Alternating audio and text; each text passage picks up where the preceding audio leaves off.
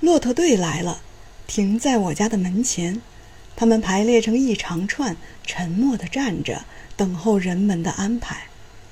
天气又干又冷，拉骆驼的摘下了他的毡帽，秃瓢上冒着热气，是一股白色的烟，融入干冷的大气中。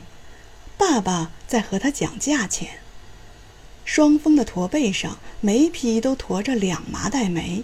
我在想，麻袋里面是南山高墨呢，还是乌金墨玉呢？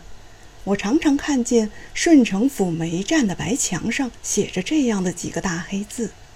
但是拉骆驼的说，他们从门头沟来，他们和骆驼是一步一步走来的。另外一个拉骆驼的在招呼骆驼们吃草料，他们把前脚一屈，屁股一撅，就跪了下来。爸爸已经和他讲好价钱了，人在卸煤，骆驼在吃草。